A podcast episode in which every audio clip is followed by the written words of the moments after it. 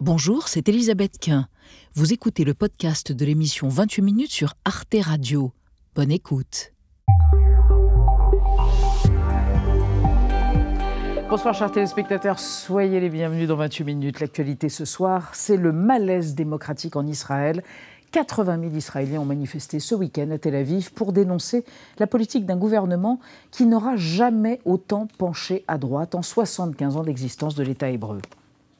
Je suis venu ici pour manifester contre les mesures antidémocratiques du nouveau gouvernement en Israël. Ils essaient de détruire la structure démocratique de l'État israélien.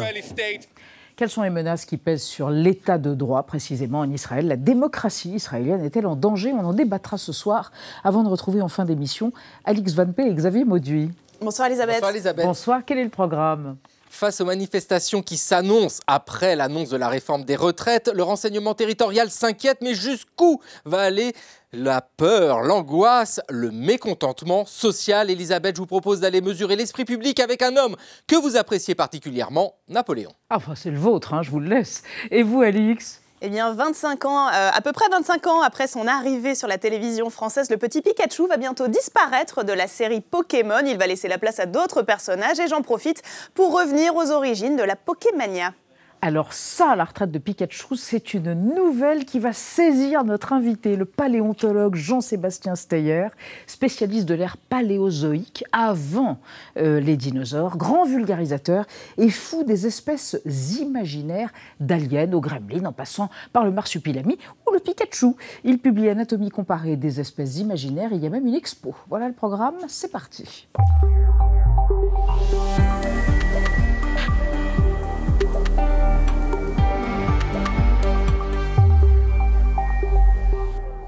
Quelle nouvelle Oui, Pikachu en retraite. Ah bah zut, anticipé.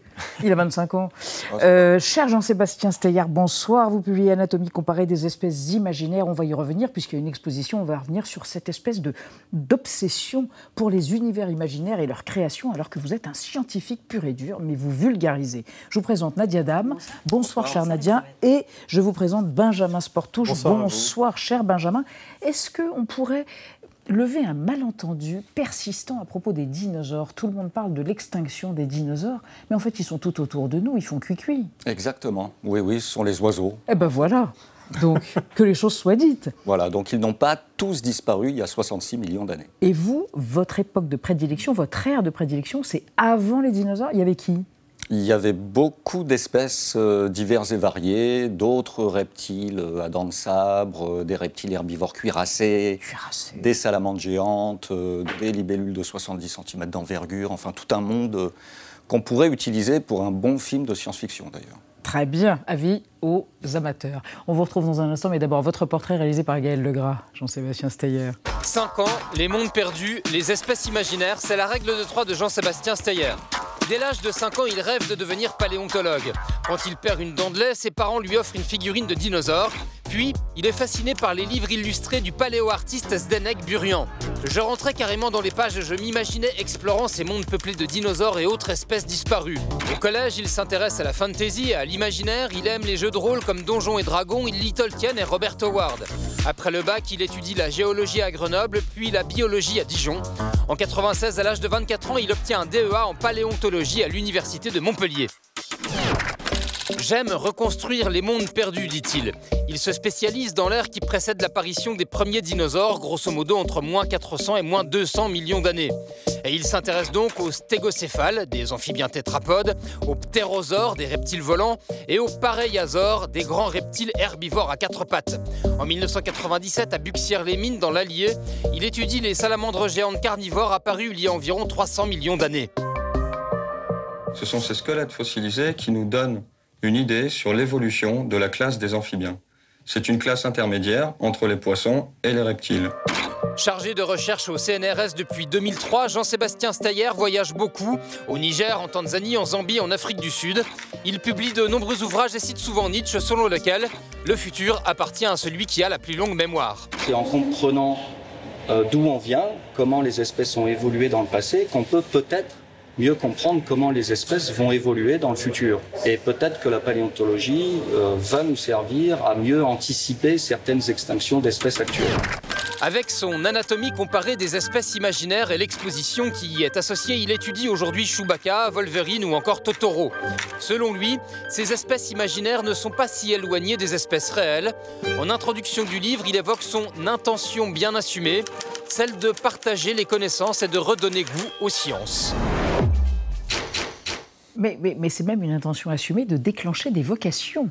Ah oui. de, de, de, de, générer de futurs paléontologues émerveillés par le passé et par euh, le futur de ces espèces. Oui, tout à fait. C'est un métier passion en fait, hein, qui prend tout jeune et puis on reste, euh, voilà, on reste adolescent quelque part en tant que paléontologue et on creuse un petit peu les strates géologiques pour déterrer les, les indices des ponts perdus. Paléontologue, bac plus 8, 10 ou 12 Oui, à partir de 8 ans minimum. Alors, la vulgarisation, c'est effectivement de traiter de manière absolument scientifique des créatures imaginaires telles que euh, Alien, telles que le dragon, telles que les chimères, telles que la vouivre, euh, ou encore bah, Pikachu, on en a parlé, on en reparlera peut-être, ou Totoro. Alors Totoro, parlons de Totoro. Alors Totoro, Petit personnage japonais de Miyazaki, le roi de, de l'animé japonais. C'est ça, oui, oui. Alors le, but, c'est d'utiliser ces espèces imaginaires pour redonner goût aux sciences, pour apprendre en fait les méthodes d'investigation en paléontologie. Et si on considère Totoro comme une sorte de fossile découvert entre deux strates géologiques, on peut le rattacher à un groupe de mammifères assez anciens qu'on appelle les iracoïdes, d'après la denture en fait, parce que quand on est mammifère, chaque type de dent est très euh, caractéristique. Et donc, on, analyse en fait euh, les différentes formes de vie un petit peu de cette manière. Mais vous écrivez aussi qu'il a peut-être les os creux, comme les oiseaux. Parce qu'il y a une légèreté absolument euh, anormale. Oui, oui, oui. Totoro, alors, il est plus léger, clair, finalement. des os creux, des poumons hypertrophiés, peut-être, des sacs aériens de partout. Comme des sacs aériens Des sacs aériens. Les ptérosaures, ces reptiles volants, à l'époque des dinosaures, donc on met les oiseaux à part, hein, euh, où les oiseaux actuels en fait ont des sacs aériens un petit peu de partout, ce qui permet d'alléger le corps en fait. Et la sélection naturelle a retenu ces formes de vie-là qui euh, évoluent très bien dans les airs aujourd'hui encore. Alors vous prenez plein d'exemples, et notamment Spider-Man, hein, qui a bercé nos enfants, c'est encore celle des jeunes aujourd'hui. Alors, et vous dites que si les humains se transformaient en Spider-Man, en homme araignée, en homme araignée, ils devraient chausser du 145 et avoir une forte poitrine. Alors, expliquez-nous. Oui, alors 145 parce qu'en fait, euh, Peter Parker, quand il est mordu par cette euh, araignée radioactive, il voit des micro-cils, en fait, des micro-poils qui dépassent de ses, euh, de ses doigts, de mm. ses empreintes digitales même. Et ces micro-cils, dans la réalité, dans la vraie vie, dans la biodiversité actuelle, il y a plein d'espèces, en fait, qui sont capables de marcher sur les murs et au plafond, des araignées évidemment, mais aussi des geckos ou des geckos euh, ah qui euh, sont quand même assez, assez lourds euh, et qui ont des patchs adhésifs hyper développés. Mhm. Donc plus vous êtes lourd, plus vos ah patchs adhésifs devraient être. Donc on devrait faire du 145. On est encore loin quand même. Et alors il y en a un autre qui est saisissant, Hulk. Alors, il est vert, il pourrait être vert à cause d'une algue qui vit en osmose avec la salamandre, une algue verte, mais il a des chances d'être cancéreux à cause de mutations chromosomiques. c'est ça? Oui, c'est ça. Et c'est une histoire un petit peu récurrente dans les super-héros, en fait, qui ont leur. Euh, qui, euh, obtiennent leur super pouvoir, souvent à cause d'accidents, ou on pense aux quatre fantastiques par exemple, et c'est le cas aussi d'Hulk. Mais en fait, vous êtes, vous êtes scientifique pur et dur, vous êtes un geek. Et vous vivez dans une dimension parallèle, en réalité, Jean-Sébastien Steyer. Des fois. Depuis longtemps, semble-t-il. On, essaie de faire le grand écart de, temps en temps. On va parler d'Avatar avec vous, Nadia, et des créatures d'Avatar. Avatar, c'est donc une fable euh, écologique, un western cosmique, et c'est aussi et surtout un immense succès commercial. Le deuxième volet, Avatar, La Voix de l'eau, a franchi la semaine dernière le cap des 10 millions d'entrées en France. Alors pour ceux qui ne sont pas familiers de cet univers, ils sont peu nombreux. Le film décrit la planète imaginaire, ou plutôt l'exolune pour être précis, Pandora. Elle est habitée par les navis, ce sont ces créatures bleues, très gracieuses, et elle abrite aussi toutes sortes de créatures absolument fascinantes. On pense aux Ikran, Ikran, je ne sais pas comment ça se prononce, mmh. ces créatures volantes qui rappellent beaucoup les ptérosaures dont vous parliez. Dans le deuxième volet, on a découvert les tulkuns. Ce sont des sortes de mammifères marins équivalents à nos baleines, en trois fois plus gros. Mm. Euh, James Cameron, le réalisateur, qui est à fond sur les, paysages imaginaires et les mondes imaginaires, il dit qu'il a tout fait pour que la faune et la flore de Pandora aient l'air plausibles. Est-ce que c'est un pari réussi? Vous l'avez vu d'ailleurs? Oui, je l'ai vu. Oui, oui, oui. Pari réussi, effectivement. En termes de créature design, donc ah. l'imagination en fait, euh, ou euh, le la méthode de, création en fait de ces espèces imaginaires là c'est pas très original parce que euh, Cameron va piocher en fait différents éléments d'espèces déjà existantes et puis il va faire des copier-coller et ça donne des chimères. Mm. Mais ça passe, c'est très plausible parce qu'il développe beaucoup les liens de parenté, les liens qu'on appelle nous écotrophiques, c'est-à-dire les positions de chaque espèce dans la chaîne alimentaire, et ça le fait. Et paf, plus d'un million mmh. d'entrées à partir de demain pour Avatar. Euh, Jean-Sébastien Steyer, vous travaillez le, le paléozoïque, paléozoïque, je le prononce mal. Ça correspond aussi à la plus grande extinction qui ait jamais touché la Terre, c'est ça 250 millions avant notre ère. Oui, tout à fait. Euh, à cause d'une explosion de CO2 due à des phénomènes volcaniques. La température a augmenté de 15 degrés, n'est-ce pas? Et la totalité quasiment des écosystèmes ont été disparus. On pense inévitablement à la sixième extinction que l'on est en train de vivre. Qu'est-ce que le paléontologue euh, comment l'envisage-t-il, cette sixième extinction? Vous dites il ne faut pas parler d'effondrement de la diversité, il faut parler d'extinction de la biodiversité.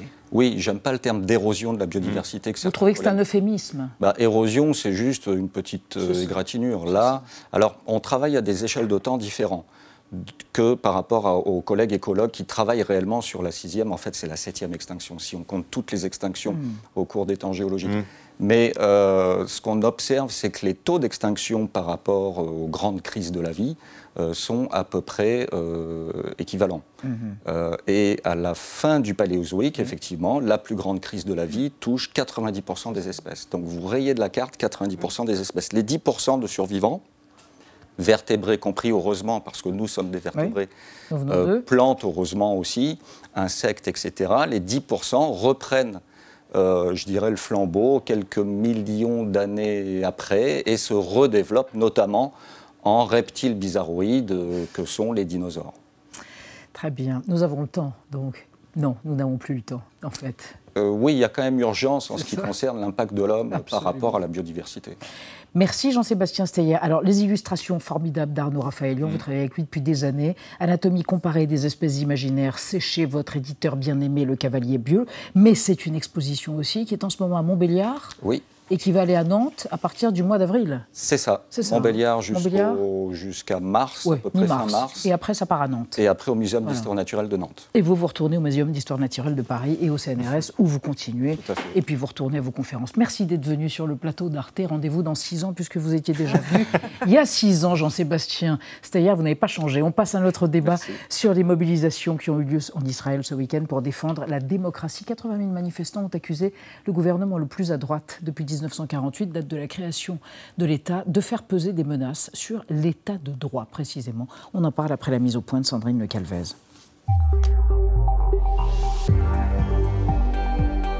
Après Shabbat, samedi soir, 80 000 personnes, selon la presse, se sont massées dans le centre de Tel Aviv. Dans la foule, un slogan. Les manifestants s'opposent au nouveau gouvernement de Benjamin Netanyahou. Je suis là parce que c'est important que nous continuions à être des freins et des contrepoids pour sauvegarder notre démocratie.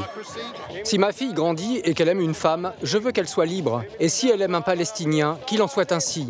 À 73 ans, après des démêlés judiciaires pour corruption, Benjamin Netanyahou a été investi Premier ministre pour la troisième fois.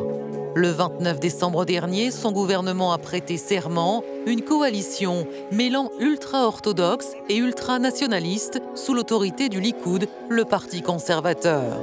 Un virage à droite toute, accompagné d'une réforme controversée de la justice. L'influence de la Cour suprême sur la vie politique serait limitée pour laisser le champ libre au gouvernement. Des accusations balayées hier par Benjamin Netanyahou. À vrai dire, ce que nous cherchons à faire, c'est de rééquilibrer les pouvoirs, comme ce fut le cas de l'État d'Israël pendant 50 ans, et comme c'est le cas aujourd'hui dans toutes les démocraties occidentales. Mais dans la rue, avocats et juristes craignent la mainmise de l'extrême droite sur les décisions à venir, sans garde-fou. Les mesures que le gouvernement est en train de prendre sont destinées à renforcer le gouvernement avec des pouvoirs illimités.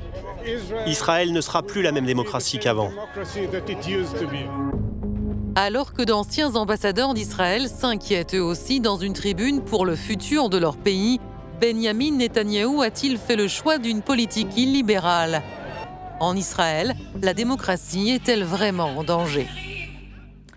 Trois experts pour en débattre. Samy Cohen, bonsoir. Vous êtes directeur de recherche émérite à Sciences Po et vous êtes spécialiste de politique étrangère et de défense. Et je rappelle votre livre publié chez Fayard, Israël, une démocratie fragile. À propos du sujet qui nous occupe ce soir, vous considérez qu'Israël n'avait jamais connu de manifestation de cette ampleur pour défendre l'état de droit et la démocratie.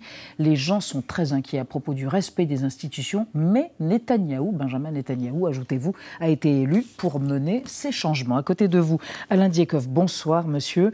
Vous êtes directeur du Centre de recherche internationale, le CERI, vous êtes sociologue et votre ouvrage Israël-Palestine, Une guerre sans fin vient d'être édité chez Armand Collin. Vous estimez que les manifestants ont raison de tirer la sonnette d'alarme. Tant qu'il est encore temps, la situation commence à ressembler à celle de la Hongrie de Viktor Orban, mais Israël reste une démocratie. Ce n'est pas un régime autoritaire ou une démocratie illibérale, comme on dirait à propos de la Hongrie. Et enfin, Agnès Levallois, bonsoir madame, maître de recherche à la Fondation pour la recherche stratégique. Selon vous, euh, ce qui se passe en Israël fait des ordres sur la scène internationale, mais les réactions restent assez tièdes. Il y a une sorte de gêne à critiquer ce pays compte tenu du contexte régional. Et on va démarrer avec vous, Benjamin. Oui, le mot du jour, extrême droite, hein, parce qu'on s'interroge. Hein, les dernières élections donc, législatives en Israël au mois de novembre ont porté au pouvoir une coalition intégrant aux côtés du Likoud conservateur de Benjamin Netanyahou plusieurs partis radicaux. On peut notamment citer les partis orthodoxes puissance juive et sionisme religieux, connus pour leurs propos anti-palestiniens, et le mouvement Noam, qui est ouvertement homophobe. Pour autant, Alain Diekov, est-ce qu'on peut parler de gouvernement d'extrême droite? Non. C'est un gouvernement dans lequel euh, l'extrême droite est présente, évidemment, mhm. mais euh, il faut rappeler qu'ils ont eu 10% des sièges à la Knesset. Bon, 14 mhm. sur 120, euh, c'est quand même pas un raz-de-marée, si vous voulez. Donc, euh, bien sûr, oui, ils sont présents. Euh, ce qui fait que, si vous voulez, leur poids politique est finalement plus important quelque part que leur poids parlementaire, c'est, mm. ça, tient au système. Mm. Le, système de la proportionnelle intégrale, mm. oblige à des coalitions et va donner nécessairement des partis pivots Hmm. qui sont indispensables à la constitution de la coalition, un poids qui excède en réalité euh, euh, le, poids parlementaire euh, strict. Samy Cohen, est-ce que vous êtes d'accord avec votre collègue Alain Diekov Je suis toujours d'accord avec Diekov. Vous allez ah, il n'y aura pas de débat. Vous allez amender, j'imagine, non Est-ce que vous dites extrême droite, vous Parce que oui, la coalition peut être celle-là, elle est teintée de, cette tonalité-là L'extrême droite au gouvernement, ça a existé dans les années 2015-2020, hmm. euh, avec le parti, le foyer, le foyer juif de Naftali Bennett. Ce qu'il y a de nouveau, hmm. c'est que cette extrême droite n'est pas de la même veine que l'autre extrême hmm. droite. Là, ce sont des sionistes religieux ultra-orthodoxes. C'est une combinaison qu'on connaît mal en France, une combinaison qu'on appelle Khardali, Kharidi, Leomi, orthodoxe et ultranationaliste. Et, ce qui est le plus inquiétant, c'est que pour la première fois, on a un Premier ministre mm. faible. Un Premier ministre qui n'est pas en mesure de leur tenir tête. Ils mm. peuvent tout exiger. Et ce qui effraie les gens, les manifestants, c'est mm. que tout d'un coup, il y a une espèce de, vague, une espèce de, vague de mm. revendication, d'exigence de la part des partis ultra-orthodoxes et des sionistes religieux comme on n'avait pas connu dans le passé. Mm. Autrefois, le Premier ministre pouvait freiner et dire ça c'est possible, ça c'est pas possible. Actuellement, il a cédé sur beaucoup de points. Agnès Levallois. C'est ça qui, de coup, donne l'image, en tous les cas, d'un gouvernement d'extrême droite. C'est le fait que ces petits partis, effectivement, peuvent faire basculer. Et en fait, Netanyahou n'est pas en mesure de leur tenir tête véritablement. Et on l'a vu, la première mesure qui a été mm. prise par un des ministres, et pas des moindres, le ministre de la Sécurité nationale, qui mm. va sur l'esplanade des mosquées, qui est une façon de dire je suis là et je montre ce dont je suis capable. Mm. Et le Premier ministre ne peut pas lui dire vaudrait mieux éviter ou attendre un petit peu. il y va, s'affranchissant aussi de la. Vous parlez d'Itamar Absolument. Et donc, on voit là que Netanyahou, effectivement, mm. qui est faible, mm. eh bien, n'a pas les moyens de résister. Et c'est ce qui vrai, c'est ce qui donne, du coup, cette tonalité et de mm. se dire que ce gouvernement est un gouvernement d'extrême droite, même si, effectivement, comme l'a dit Adekov, ça ne représente pas tant de députés que ça, mais avec une capacité. Parce qu'il y a aussi des laïcs au Likoud, ou en tous les cas des plus modérés au sein du parti de Benjamin Netanyahou. Un petit peu. Alors tout ça correspond, n'empêche, à une imprégnation, quelque chose qui infuse dans l'opinion, vous diriez une droitisation de l'opinion euh, publique israélienne, Nadia. Oui, une droitisation, en effet. De fait, on le voit bien dans la composition de, du gouvernement et l'attribution de ses sièges à l'Assemblée. Depuis quelques années, on voit une droitisation de l'opinion, pardon, ça se voit dans les urnes. En l'espace de trois ans à peine, le pourcentage d'électeurs juifs euh, votant à droite en Israël est passé de 46%, c'était en 2019, 79 à 62 Aujourd'hui, c'est un déplacement qui s'est principalement fait aux dépens du centre et on constate aussi, en prenant le pouls de la société euh, israélienne, en analysant les différentes enquêtes d'opinion, en particulier celles qui ont été publiées par l'Institut euh, israélien pour la démocratie. Il interroge chaque année depuis dix ans des opinions euh, juives et arabes israéliennes sur différents sujets, sur l'adhésion aux principes démocratiques, sur la cohabitation entre juifs et arabes. La dernière mouture de ce sondage est intéressante, elle date de juin 2022 et elle révèle que 60% des juifs israéliens estiment que juifs et arabes devraient vivre de façon euh, séparée, de façon ségrégée. C'était 45% en 2021, donc une progression euh, assez nette. Et j'ajoute également qu'une majorité de l'opinion, 57%, était favorable à la loi de 2018, ce texte très controversé, c'est peu de le dire, qui a gravé dans le marbre le caractère juif de l'État hébreu aux dépens de la minorité arabe, 20% de la population. L'Indikoff, est-ce qu'il y a une explication démographique à cette droitisation de la société qui serait liée peut-être à la part des ultra-orthodoxes dans l'électorat, dans la population? Alors, euh, moi, je suis partisan convaincu, en effet, de l'explication sociologique. C'est-à-dire que je pense que les résultats euh, électoraux euh, qui ont donné de façon très claire, à l'exception, mais c'était une configuration tout à fait spécifique l'année dernière où, Lapide et, Bennett ont, gagné les élections et ont constitué une coalition un petit peu hétéroclite. Mais c'était plutôt un accident en réalité.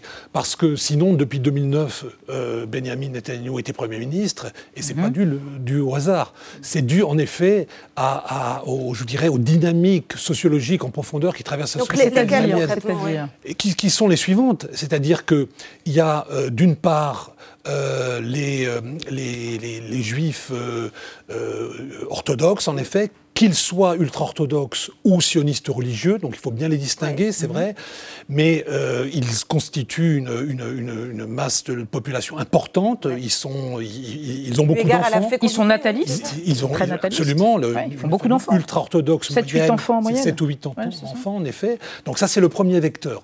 Le second, euh, euh, ce sont les, les, milieux populaires, euh, plutôt d'origine séfarade, qui peuvent être aussi d'ailleurs religieux. Donc il y a parfois un recoupement évidemment mmh. entre les deux catégories. Mmh. C'est peut-être plutôt par clarté que j'essaie de les distinguer, mmh. mais il peut y avoir évidemment, des recouvrements. Les séfarades, c'est les juifs originaires d'Afrique du Nord. Hein. D'Afrique du Nord ou du Moyen-Orient. Alors c'est vrai que tendanciellement, ils sont assez nationalistes. Ils, ont ils ont plutôt voté pour le Likoud pendant longtemps. Il y a aussi un déplacement d'une partie d'entre eux vers des partis plus à droite. Et enfin, il y a euh, les juifs qui viennent de l'ex-Union soviétique, mmh. qui eux ne sont pas religieux, mais qui sont très nationalistes. Mmh. Et eux aussi sont... Euh, alors ils votent aussi parfois pour le parti euh, russophone qui n'est pas dans la coalition ah. actuelle, qui est dans l'opposition, mais il leur arrive... ils ont quand même, une, je dirais aussi, une, une, coloration qui est, qui, est, qui est nationaliste. Donc si vous mettez tout ça ensemble, bah, vous avez un peu le résultat. Mais si vous mettez tout ça ensemble, Samy Cohen, on a l'impression de quelque chose qui est inéluctable une sorte de mouvement de droitisation inéluctable, euh, à la fois démographique, sociologique. La droite est bien installée. Mmh. On, le voit, on le voit à la Knesset. Plus de 70 députés, 72. Euh, on pourrait dire 72, 73 sur 120, mmh. sont de la droite, de la droite euh, mmh. bien dure, pas une droite centriste. Donc, Et dans l'opinion. Au fond, on, voit, ce, ce, qui est très grave, c'est qu'on ne voit pas très bien comment les choses pourraient changer à court terme. En même temps, il y a des gages qui sont moi, quand je dirais, moi, à la gauche, non? je, je, dirais que la situation. Serait plus inquiétante si Benjamin Netanyahu, un jour, déciderait, décidait de quitter la vie politique, ou s'il était condamné, quitter la vie politique, eh bien, rien n'empêcherait l'ensemble des partis politiques de droite de faire alliance. À ce moment-là, il y aura un bloc assez cohérent qui pourrait changer euh, en mm. fait euh, mm. beaucoup de choses dans le sens d'une droitisation accrue. Mais je voulais dire une chose concernant les ultra-orthodoxes, parce que tout à l'heure, euh, j'ai vu sur un, de vos panneaux, il était indiqué que 1 sur 4 des juifs israéliens seraient ultra-orthodoxes. Non, d'après les, euh, le Bureau central des statistiques, voilà, mm. c'est en fait 1 sur 3 mm. d'ici 2000, 2065. On peut imaginer, le jour où on arrivera à cette situation, mm. euh, le poids qu'ils auraient sur la vie politique israélienne. Je vous propose qu'on se reporte en arrière, parce qu'évidemment, on se dit, et la gauche dans tout ça Alors, on va remonter à un temps où le Parti travailliste régnait sur le pays. C'était en 1977, un temps qui semble assez loin. Regardez, c'est une archive du journal télévisé TF1, le, le 20h, quoi. Bien que 22 listes soient en présence, l'opinion israélienne se partage essentiellement en deux grands courants. La plupart des listes ne font en effet que de la figuration. Quant à la gauche, communiste et antisioniste, elle ne représente pas 10% du corps électoral. Principale formation politique, les travaillistes. Ils sont au pouvoir depuis la création de l'État d'Israël. C'est le parti de David Ben Gourion et de Golda Meir. Mais avec le temps, les pionniers ont pris de l'embonpoint. Agnès Levallois, alors certes, les travaillistes sont plus au pouvoir, mais ils sont présents. La gauche existe dans le pays, elle a recueilli presque la moitié du suffrage législatif. Il y a même des gages qui lui sont donnés, puisqu'on a un président du Parlement euh, qui est ouvertement homosexuel, qui est, qui est, père de deux enfants. Donc la gauche, elle est vivante, elle n'est peut-être pas unie, mais elle existe en Israël. Elle existe, on voit bien que cette opposition quand même est très désunie et n'a pas réussi à finalement présenter un front suffisamment fort pour pouvoir représenter éventuellement une alternative. Mmh. Et on voit bien une gauche, mais comme on a vu dans d'autres pays, c'est-à-dire qui a été au pouvoir pendant quand même très longtemps et qui s'est aussi euh, usé. à l'exercice de ce pouvoir dans des circonstances aussi par moments qui ont été des circonstances euh, compliquées. Euh, il y a eu quand même toute la période du processus de paix. Je veux dire, quand il y a eu les accords d'Oslo qui ont été signés, que ces accords après ont été arrêtés par l'assassinat de, Rabin, qui représentait aussi cette, cette gauche. Et donc on a vu toute une, gauche qui finalement s'est complètement affaiblie au fur et à mesure des années. Et on est dans une logique finalement qu'on retrouve aussi sur la scène internationale. Je veux dire, ce qui se passe en Israël aujourd'hui n'est pas très différent de processus qu'on a pu voir dans d'autres pays où on voit une droite, y compris en Europe, avec une droite et qui est plutôt du côté de l'extrême droite que de la droite centriste, pour reprendre l'expression de tout à l'heure, et qui arrive à s'imposer face à, des désillusions, face mm. aussi à toute une rhétorique mm. finalement qui porte ses fruits. Il y a un dit en même temps dans les manifestations, est-ce qu'il y avait que des gens de gauche? On a vu aussi des gens avec des kippas, qui sont des religieux modérés ou des croyants modérés. Qu'est-ce que vous diriez? Est-ce que c'est euh, c'est univoque bah, je, pense qu'il faut faire, euh, il faut clarifier une chose. L'opposition à Benjamin Netanyahu aujourd'hui, elle n'est pas constituée que par des partis de gauche, loin de là. Mm. Hein. Euh, puisque je l'ai dit auparavant, le, Victor Lieberman, le chef du parti russophone, mm. est clairement à droite.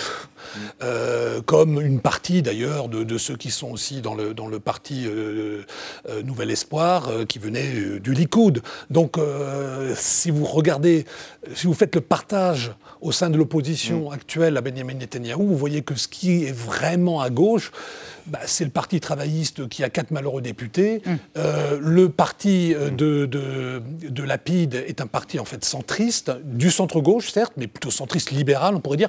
Et beaucoup d'anciens électeurs, en réalité, du, du, du, Parti mm. travailliste ont voté pour lui pour faire un vote titule, et je pense que c'était tout, tout, à fait, euh, tout à fait justifié. Mais un indice que quand même la gauche est quand même extrêmement affaiblie, c'est que le parti Meretz, qui était un parti historique, qui était toujours présent à la Knesset depuis très très longtemps, n'a pas passé le seuil de 3,25%, ce qui était quand même pas énorme. Mais le président de l'État d'Israël est, de, travailliste. Oui, certes, mais il a très peu de pouvoir. On dit qu'il est à la manœuvre en ce moment. Euh, Alors, il a, dans les situations de crise, et ça c'est une réalité qui était déjà euh, vraie dans le passé, le président a un, peut jouer un rôle un peu pour débloquer les choses. Alors, débloquer, sur, débloquer, sur, une réforme de la justice écouter la présidente. Qui, qui, cristallise toutes les oppositions et la réforme envisagée par Netanyahu a provoqué des manifestations, on l'a vu, mais également le commentaire assez inattendu de la présidente de la Cour suprême d'Israël, Esther Cette réforme voulue par le Premier ministre est une attaque débridée contre notre système judiciaire, comme s'il représentait un ennemi qui devait être combattu et écrasé. Elle vise à porter un coup mortel à l'indépendance et à l'impartialité de la branche judiciaire du gouvernement en la réduisant au silence. Sami Cohen, le Premier ministre Benjamin Netanyahu, dit lui que c'est pour rééquilibrer les pouvoirs d'Israël. Dans un pays où il n'y a pas de constitution, rappelons-le, de constitution écrite. Non, la, droite, l'ensemble de ces droites mm. ont un discours extrêmement hostile à l'égard de la Cour suprême qui ne correspond pas à la réalité. Ils lui reprochent en fait d'avoir confisqué le pouvoir et de pouvoir en fait contredire et annuler des lois euh, de la Knesset. En fait, le nombre des lois qu'elle a euh, retoquées sont très peu nombreuses. En fait, je vous donne un exemple. Mhm. Par exemple, toute la, politique de colonisation de l'État territoires occupés. Mhm. La Cour suprême, qui a été sollicitée, a déclaré d'emblée qu'elle s'estimait euh, non compétente parce que la question des colonies était une question politique, n'était pas une question judiciable. Mhm. Donc, en fait, elle l'a fait parce qu'elle craignait très bien un retour de bâton. Et les, juges, au fond, sont très prudents. Mais cette droite, cette droite souhaite le pouvoir absolue, pas seulement le pouvoir. Qu'est-ce que ça va changer à la justice? Qu'est-ce qui est prévu concrètement? Qu'est-ce qui est prévu concrètement? C'est que, au fond, euh, toute loi ordinaire qui serait susceptible d'être ou qui serait retoquée par la Cour suprême, mhm. au motif, elle ne retoque pas n'importe quoi. Mhm. C'est au motif qu'elles sont pas compatibles avec, les lois, avec une des lois fondamentales. Et surtout les lois fondamentales sur les droits de l'homme euh, et, les libertés. Euh, à ce moment-là, ce qui est prévu, c'est une, clause qu'on appelle la clause du contournement, euh, qui permettrait à la Knesset de reprendre mm. cette loi, de la revoter au bout, de trois mois, avec une majorité de 61 députés sur 120. Donc, ce qui est très grave en Israël, mm. c'est que les lois fondamentales peuvent être euh, modifié par la majorité au pouvoir comme ça, en quelques semaines. Si vous prenez par exemple le, cas en France, en France, il faut soit euh, un, référendum ou bien euh, un vote des deux chambres à la majorité des deux tiers. Et ça, ça n'existe pas en Israël. Mm. Ça, ça, montre en effet une, une, des fragilités de la démocratie israélienne, c'est que il n'y a pas de constitution de plein droit. Mm. C'est-à-dire que les lois fondamentales essayent de pallier mm. l'absence de constitution formelle, mais c'est un palliatif euh, qui n'est pas satisfaisant. On le voit, mm. la preuve. il y a quelques lois fondamentales qui sont protégées davantage. C'est-à-dire que si, si vous voulez les modifier, il faut une majorité qualifiée. Mais la plupart, vous les changez en effet avec la majorité simple. Et ça, évidemment, euh, dans une... Dans Ça ne s'est pas fait très régulièrement non plus dans les années passées, même sous Benjamin Netanyahu. Il y a eu un respect de la Cour suprême jusque-là. Ah ben, il, était plus grand. Il, était, il, était, plus grand. C'est-à-dire que là, on voit qu'il y a, mm. on essaie de franchir un cap. Franchir un cap, c'est-à-dire de, de, parce qu'en effet, cette, cette, la clause que, que, ça évoqué, elle, est, elle est en effet très grave parce que ça veut dire en, en fait la, Constitu la, la, Cour émet un, avis et finalement cet avis, on, s'assoit dessus et on, et, et, on revient en arrière. Ça va pouvoir avancer. C'est vrai que cette intention Benjamin Netanyahu, elle a eu un écho à, à l'étranger. On voit qu'il y a eu une tribune d'ex-ambassadeurs d'Israël, notamment en France, qui a été publiée par Le Monde. On en a parlé tout à l'heure. Quel effet, quel impact ça peut avoir à l'intérieur d'Israël? Est-ce qu'il y a eu un écho important? Est-ce que ça peut faire changer d'avis euh, le gouvernement actuel? Peut-être pas aussi parce que les États-Unis peuvent euh, euh, décider d'entamer de, des, des, contorsions, des rétorsions vis-à-vis de l'État d'Israël. Dans un premier temps, je ne crois pas du tout que ça puisse faire changer d'avis le, gouvernement actuel, puisqu'on voit bien que les membres les plus durs de ce gouvernement n'en ont que faire finalement de mhm. la réprobation internationale, puisqu'ils sont dans leur logique et ils considèrent que de toute façon, ils sont dans leur bon droit et que Netanyahou fait aussi tout ça pour échapper à la justice, quand même, n'oublions pas que toute la, stratégie de Netanyahou engagée dans des affaires, et donc l'objectif aussi en changeant, en essayant de changer, c'est de détourner l'attention mm. et de faire en sorte que les lois lui permettent d'échapper à la justice.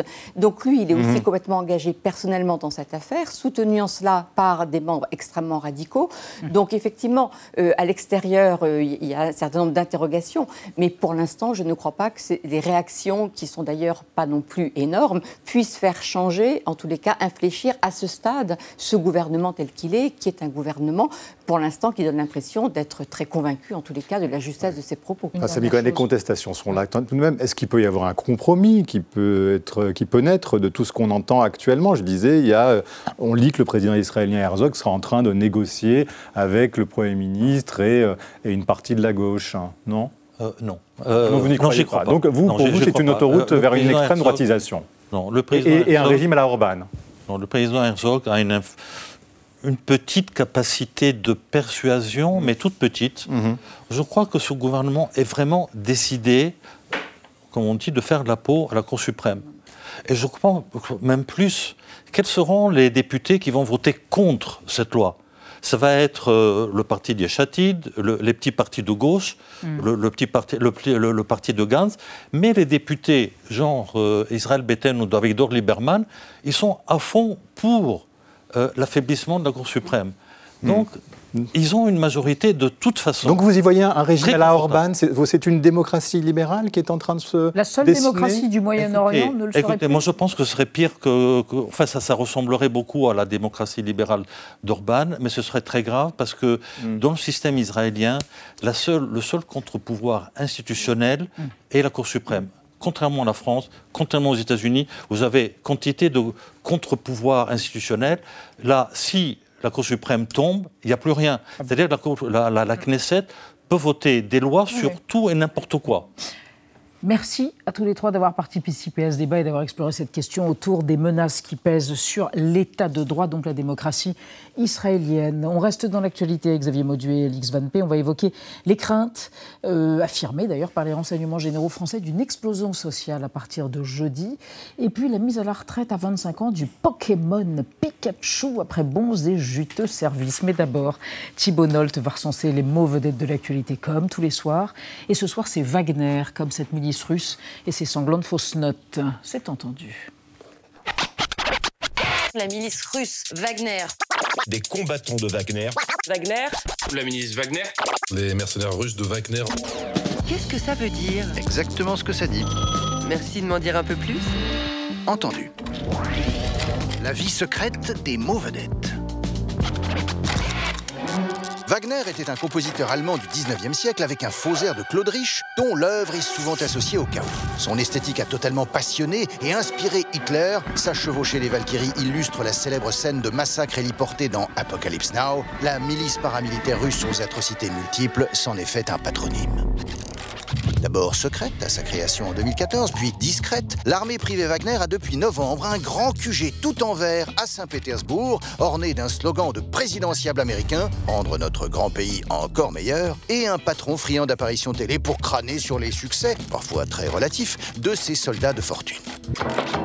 Wagner appartient à un proche de Poutine, ancien braqueur condamné à 9 ans de tôle, devenu entrepreneur diversifié, restauration collective, usine de désinformation, exploitation minière dans les pays où ses soldats interviennent, mais son fondateur historique et actuel commandant est un ex-colonel des forces spéciales avec pour nom de guerre Wagner. L'ancien parrain n'est pas connu pour siffloter Parsifal sous la douche, mais pour vénérer Hitler et tout son champ de mines culturelles, Wagner compris. Ainsi, avec ses tatouages nazis, son antisémitisme en Kevlar et sa médaille de l'ordre du courage remise par Poutine en 2016, il est le supplétif militaire tout trouvé pour, selon le vocable du Kremlin, dénazifier l'Ukraine. À court de troupes, le groupe Wagner a recruté 40 000 bougres dans les prisons russes. En échange de 6 mois au front ukrainien, la liberté. Mais à 99% la mort, les taulards étant déployés exclusivement en première ligne. Un Wagnérien déserteur, châtié à la masse, a reçu cette épitaphe du patron Une mort de chien pour un chien. Une mauvaise opérette. C'est démentiel. Merci Thibault Nolte. Bonsoir Alex. Bonsoir. Waouh, il y a un effet. Tout hein. en bleu. Bonsoir Elisabeth. Ça va, Xavier. Mauduit Alors, c'est un énorme enjeu symbolique et politique hein, que la journée du 19 janvier pour les huit principaux syndicats français qui appellent à faire des grèves et à manifester contre la réforme des retraites. Les policiers du renseignement territorial font part de leur crainte d'une énorme dégradation de, bah, du climat social. Et vous revenez sur la mesure de l'esprit public. Qu'est-ce que c'est que ça? Comment mesurer l'esprit public? Le 28 pluviose en 8, c'est-à-dire le 17 février 1800, une loi passe. Elle crée les préfets, vous savez, les représentants du gouvernement dans les départements. C'est Napoléon Bonaparte, alors premier consul, eh bien, qui souhaite doter la France d'institutions solides, en même temps un peu d'assurer son pouvoir. Et il veut notamment mesurer ce qu'on appelle alors l'esprit public. Comment on fait? Alors, faut de l'ordre et de la hiérarchie. hein. C'est un système pyramidal dont la base couvre l'ensemble le- du territoire au plus près des gens partout, dans toutes les communes. Vous allez avoir des policiers, des mouchards, des citoyens coopératifs qui vont être en quête de la moindre information. Ah, ici, un graffiti séditieux. Là, dans un café, on a entendu une conversation, c'était pas joli joli. Ou sur un marché, vous avez une ménagère qui râle parce que les prix augmentent. Et puis, dans le département, bah, les préfets récupèrent toutes ces informations et dressent un bulletin hebdomadaire. Hein. C'est vraiment toutes les semaines un bulletin qui remonte jusqu'au ministre de la police ou euh, ministre de la guerre si ce sont des gendarmes. Et là, imaginez la masse de ces bulletins qui arrivent. Parce que eh, la France ne cesse de s'agrandir. L'Empire est proclamé en 1804 et compte jusqu'à 130 départements en 1800. C'est l'année d'ailleurs où est adopté un décret qui réforme la police avec des commissaires spéciaux, bien justement en charge de la surveillance. Et alors, au bout du bout, parce qu'il faut bien une synthèse à tout ça, on est euh, hebdomadaire, hein, toutes les semaines, un résumé est fait qui arrive dans les mains de l'empereur qui dit ça avec beaucoup d'attention Et alors, c'est efficace? Très très efficace. hein. Parce que le système, d'ailleurs, on le voit, dure après la chute de Napoléon. Donc ça veut dire que ça marche bien. Mais pourtant, le 19e siècle est le siècle des grands mouvements populaires et aussi des révolutions. Comme quoi, bah, mesurer l'esprit public, c'est une chose. euh, mesurer le mécontentement, pourquoi pas encore faut-il après euh, le prendre en compte. Mmh. ça, c'est une autre histoire. Alors, Alix, on en a parlé avec notre paléontologue dans la première partie de l'émission. Pikachu prend sa retraite Oui. Mais que se passe-t-il? Eh bien, ça faisait un moment qu'il était là, ça faisait 25 saisons qu'il était à l'écran. Donc aujourd'hui. Oui, rappelez-nous qui est Pikachu. Qui est Pikachu? Mais Ah, ça va lui. venir. Aujourd'hui, si vous chantez devant d'autres personnes Pokémon, il y a de grandes chances pour qu'on vous réponde. Voilà. Réflexe de Pavlov. Normalement, on reprend. Voilà, Xavier a failli chanter, mais il s'est retenu au dernier moment. Donc cet immense succès, on le doit avant tout. On le doit avant tout à l'imagination débordante d'un homme, Satoshi Tajiri, donc un passionné d'insectes qui les collectionnait lorsqu'il était petit. Arrivé à l'âge adulte, il se dit je vais inventer mes propres créatures fantastiques, plus ou moins bizarres. Ses premières créatures s'appellent Carapuce, Salamèche, Bulbizarre avec un petit bulbe sur son dos. Donc on dirait des monstres de poche, des Pocket Monsters, d'où leur nom Pokémon. Et en 96, les premiers jeux vidéo ont connu un tel succès au Japon que deux ans plus tard, eh bien, ça a déferlé sur les États-Unis et puis sur l'Europe. Et, et avec plein de supports différents. Plein de supports. À partir de 99 en France, on retrouve Pokémon à la fois donc dans une série d'animation, sur les fameuses cartes à collectionner bien qu'on trouve partout dans les récréations, et aussi donc en jeux vidéo. Donc imaginez cette période, c'était quelques mois après la sortie du roman Harry Potter à l'école des sorciers, donc le premier tome, et les enfants découvrent à ce moment-là pour la première fois un autre personnage qui va devenir totalement mythique dans une euh, série donc d'animation, Pikachu. Jean-Luc, non, Il il le- s'appelle pas Jean-Luc Pikachu Jean-Luc, non ah bon? Alors ça, j'étais pas Jean-Luc Bah Pikachu, mais peut-être euh, hein, on aura appris. Euh, donc voilà, autre personnage qui deviendra mythique. Donc Pikachu mélange entre voilà drôle de souris électrique, d'autres Mm. disent un écureuil électrique, et puis son fameux acolyte Sacha. Et donc là, ça a été un immense succès. Et pourquoi ça a été un tel succès? Eh bien parce que Pokémon donc a développé une franchise très très tôt et aussi parce que visiblement ils ont gommé tout ce qui était très japonais dans leur série pour s'exporter plus facilement. Mais le succès quand même n'est pas dû uniquement au marketing, c'est surtout que Pokémon ouvre la porte à un univers dans lequel on peut capturer quand même des petites créatures mignonnes dont c'est un beau sas entre l'enfance et l'âge adulte. même Et le gâtisme, j'allais dire. et l'âge adulte. Et, et aussi, ce jeu-là, pourquoi il tient C'est qu'il évolue avec son temps. À l'origine, il y avait 151 Pokémon. Aujourd'hui, il y en a plus de 1000 et on peut même les chasser dans la vraie vie avec le jeu Pokémon Go. Voilà, Nadia connaît bien. Et comme dit le générique du dessin animé, le monde change tout Oui. autour de nous. Oui. Et bien, Pokémon a décidé de changer avec le monde et ils ont bien, ils ont très envie que leurs créatures traversent le temps. Mhm, donc Pikachu, retraite anticipée, il a 25 ans. Voilà, merci mes amis. Dans un instant, euh, et bien sur l'antenne d'Arte, Émilie Aubry et le dessous des cartes. À demain 20h05. Tchuss